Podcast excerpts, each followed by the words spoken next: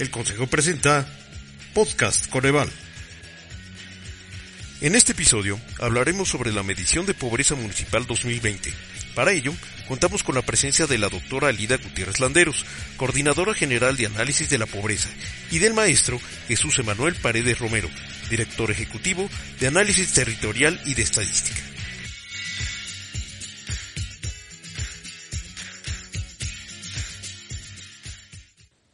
Bienvenidos al séptimo episodio del podcast Coneval, el instrumento de comunicación del Consejo Nacional de Evaluación de la Política de Desarrollo Social. En este episodio vamos a hablar sobre medición de pobreza municipal 2020, un producto que presentó el Consejo en diciembre pasado. Y para este episodio tengo el honor de que me acompañe el maestro Jesús Emanuel Paredes Romero y la doctora Alida Gutiérrez Landeros. Para empezar voy a dar una breve semblanza de la doctora Lida Gutiérrez Landeros. Ella es doctora en Economía por la Universidad Autónoma Metropolitana y actualmente es coordinadora general de análisis de la pobreza del Coneval. Y el maestro Jesús Emanuel Paredes Romero es licenciado en Estadística por la Universidad Autónoma de Chapingo con maestría en Estadística Aplicada por el Colegio de Postgraduados y además es especialista en modelación estadística bayesiana con experiencia en el levantamiento de encuestas y estimaciones en áreas pequeñas. Actualmente es director ejecutivo de análisis territorial y estadística aquí en el Consejo.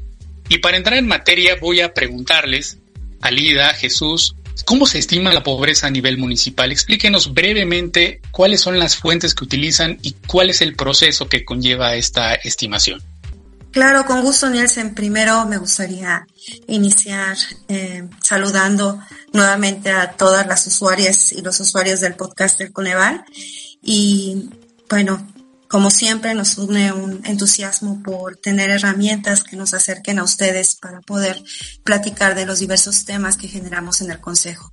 Hoy en particular hablaremos de la medición de pobreza a nivel municipal y respondiendo a tu pregunta, Nielsen, bueno, eh, el Coneval tiene la facultad de establecer los lineamientos y criterios generales para la definición, identificación y medición de la pobreza en México. Y por ello también tiene la obligación de cada dos años medir la pobreza a nivel nacional y por entidad federativa y cada cinco años a nivel municipal. El pasado 15 eh, de diciembre el Coneval dio a conocer los resultados de la pobreza a nivel municipal. 2020, con los cuales eh, me parece muy importante. México cuenta una serie, cuenta con una serie que incluye datos desde 2010 hasta 2020.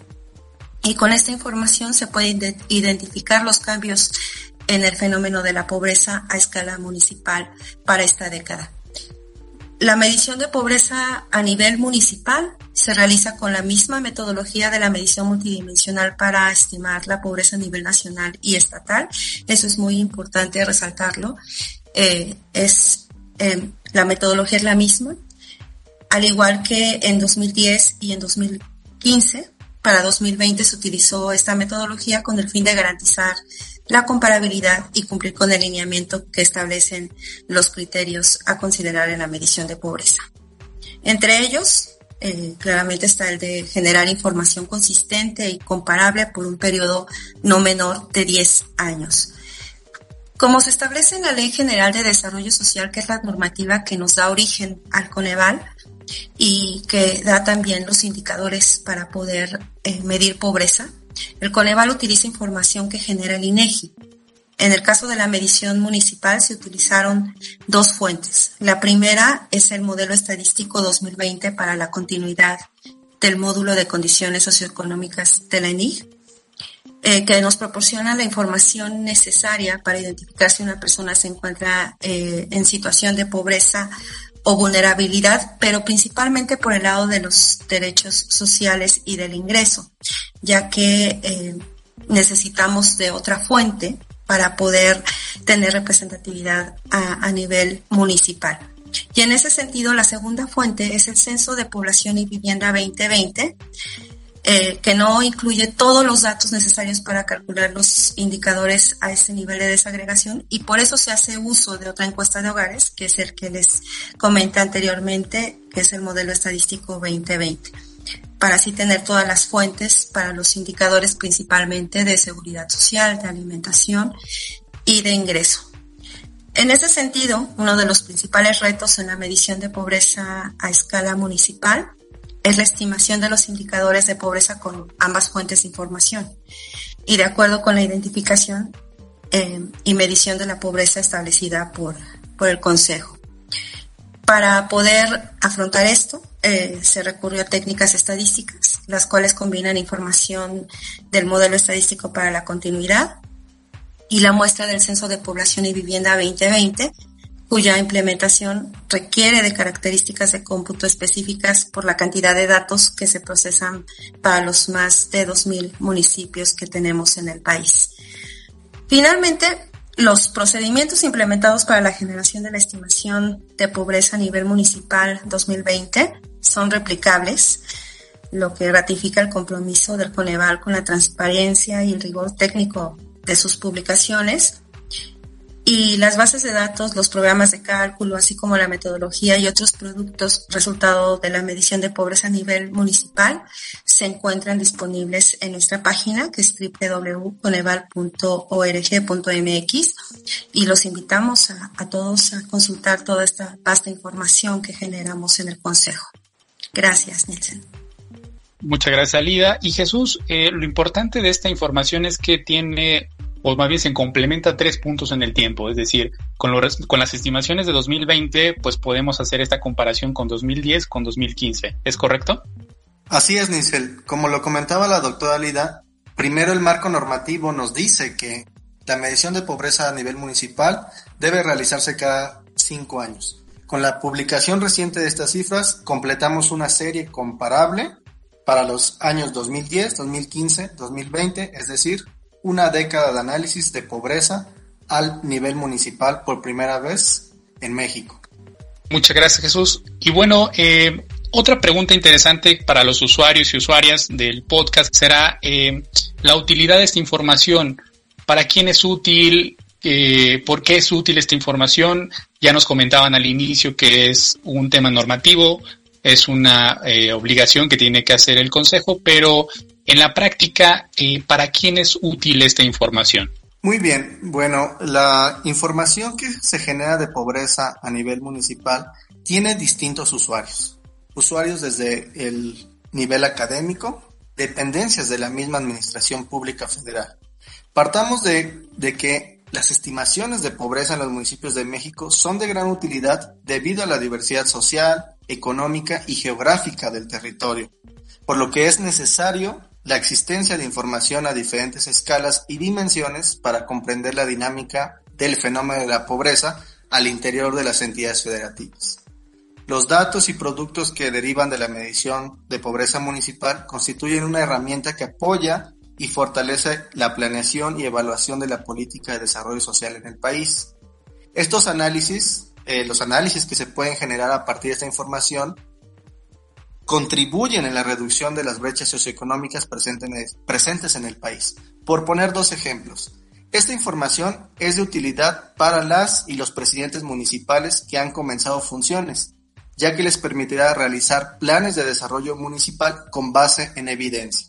Segundo, los datos forman parte o se utilizan para determinar los criterios con los cuales se pueden decretar las zonas de atención prioritaria y también para la asignación del Fondo de Aportaciones para la Infraestructura Social y Municipal de las demarcaciones territoriales, ambas vinculadas al desarrollo social en el país a este nivel de desagregación. Y finalmente, y es un atributo que tiene la medición de pobreza también a escala municipal, es que los resultados se pueden desagregar. Esto es, se puede tener información a diversas escalas geográficas como nacional, estatal, misma municipal, información por ámbito de residencia, urbano-rural e incluso por AGEP urbano, además de grupos poblacionales como grupos etarios, llámese niñas, niñas y adolescentes, eh, eh, personas adultas mayores, entre otros, lo que contribuye al análisis de la pobreza para proveer información hacia políticas públicas de desarrollo social orientadas a grupos vulnerables, a espacios de atención y otros y otros sitios en donde se pueda hacer uso de esta información. Muy bien, Jesús. Y bueno, Alida, si nos puedes comentar de manera general cuáles fueron los principales hallazgos que encontraron con estas estimaciones al 2020. Los resultados son heterogéneos tanto como los 2.466 municipios que tiene el país. Trataremos de ser ejecutivos. Eh, yo daré los resultados para 2020 y le pido a mi compañero Jesús que nos dé eh, los resultados para el comparativo 2010-2020. En cuanto a 2020, eh, lo que vemos es que en general se observa una mayor concentración de la pobreza en algunas zonas específicas, que en ocasiones trasciende los límites administrativos. Por ejemplo, las regiones en donde históricamente se han registrado las condiciones de mayores rezagos socioeconómicos, como la del Nayar, la Tarahumara, Altos de Chiapas y la Mixteca, como lo es Oaxaca, Puebla y Guerrero, así como la aglomeración de personas en situación de pobreza en los espacios urbanos. Asimismo, los municipios con mayor porcentaje de población en situación de pobreza y pobreza extrema se localizaron en las entidades de Oaxaca, Chiapas y Guerrero, en contraste con los de menor porcentaje de pobreza que se ubicaron en Nuevo León, Ciudad de México, Sonora, Chihuahua y Coahuila. Mientras que en estados de Nuevo León y Chihuahua se observó el mayor número de municipios con menores porcentajes eh, de población en situación de pobreza, los municipios con mayor población en esta situación se localizaron en zonas metropolitanas y con una alta densidad de población. En 2020, la mitad de la población en situación de pobreza se concentró en 173 municipios, de los cuales 117 pertenecen a alguna zona metropolitana. En cuanto al comparativo 2010-2020, eh, mi compañero Jesús les complementará, por favor. Gracias, doctora Lida. Como les comentaba hace un momento, eh, eh, con la publicación de Pobreza Municipal 2020 podemos tener información comparable para los años 2010 y 2015. Por ejemplo, para 2020, los cinco municipios que se han mantenido en el grupo de los de mayor porcentaje de población en situación de pobreza para la década 2010-2020 se localizaron en Chiapas y Oaxaca. En contraste, en Ciudad de México, Sonora y Nuevo León se encuentran los tres municipios que durante esta década se han mantenido en el grupo de los de menor porcentaje de población en situación de pobreza. Entre 2015 y 2020, las mayores disminuciones en el porcentaje de población en situación de pobreza se observaron en 947 municipios. Destacan Rosario y Huejotitán en Chihuahua, San Antonio Acutla en Oaxaca y Cerralbo en Nuevo León con disminuciones superiores a 37 puntos porcentuales. También es importante señalar que de estos 947 municipios, 258 pertenecen a Oaxaca. Además, entre 2015 y 2020, los mayores aumentos en el porcentaje de población en situación de pobreza se observaron en 339 municipios. Destacan entre ellos Tulum en Quintana Roo, Atil en Sonora, Santa, María, Coyotepec en Oaxaca, Mazatecochco de José María Morelos en Tlaxcala, Huitzquiluca en Estado de México y Aquil en Yucatán, con aumentos superiores a 20 puntos porcentuales. Como lo decía la, doctora Alida, los resultados son muy diversos, muy heterogéneos, por lo cual invitamos a, consultarlos en la página electrónica del Coneval. Perfecto, Jesús. Y Alida, muy interesantes eh, datos que nos comparten.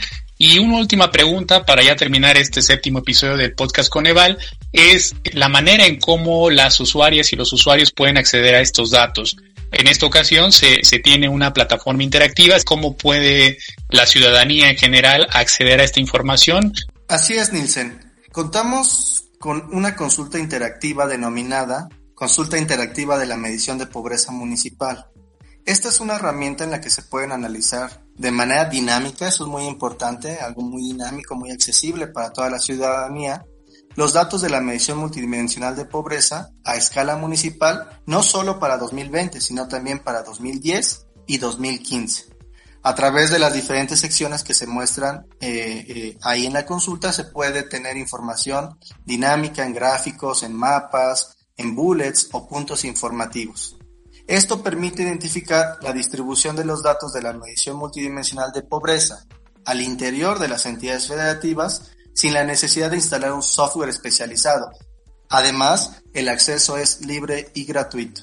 Entre las características, para mencionar tres puntualmente de la consulta interactiva, tenemos tableros dinámicos, que muestran de manera visual e interactiva los datos de la medición de pobreza. Además, contamos con mapas comparativos. En cada sección se cuenta con un mapa comparativo donde se muestra los cambios que han ocurrido en los años 2015 y 2020. Y por último, y es también una de las herramientas de esta consulta, contamos con un sistema de información geográfica de pobreza, el cual se trata de una herramienta interactiva en la que se puede visualizar la distribución espacial de la pobreza para todos los municipios del país, así como los indicadores que la componen. Este sistema tiene algunos atributos, entre ellos destaca que se pueden hacer filtros tanto básicos como para usuarios avanzados, inclusive puedes usar la ubicación de la persona que lo está usando, comparación entre indicadores, descarga de mapas personalizados y inclusive puedes realizar carga de información de interés para interactuar tanto con la información que del usuario con los indicadores de pobreza y por último podrás descargar la información de los indicadores de pobreza a nivel municipal en formatos amigables como formato tipo Excel.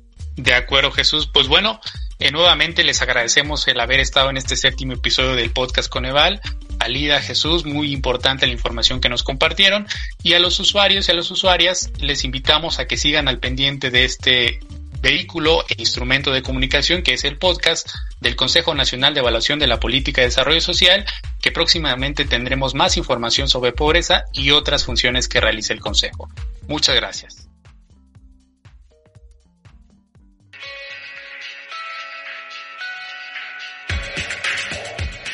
Muchas gracias por escucharnos y los esperamos en el próximo episodio del Podcast Coneval. Este podcast lo pueden encontrar también en Spotify, en iBox, Apple Music, en nuestra página web y en las redes sociales del Coneval. Lo que se mide se puede mejorar. Coneval.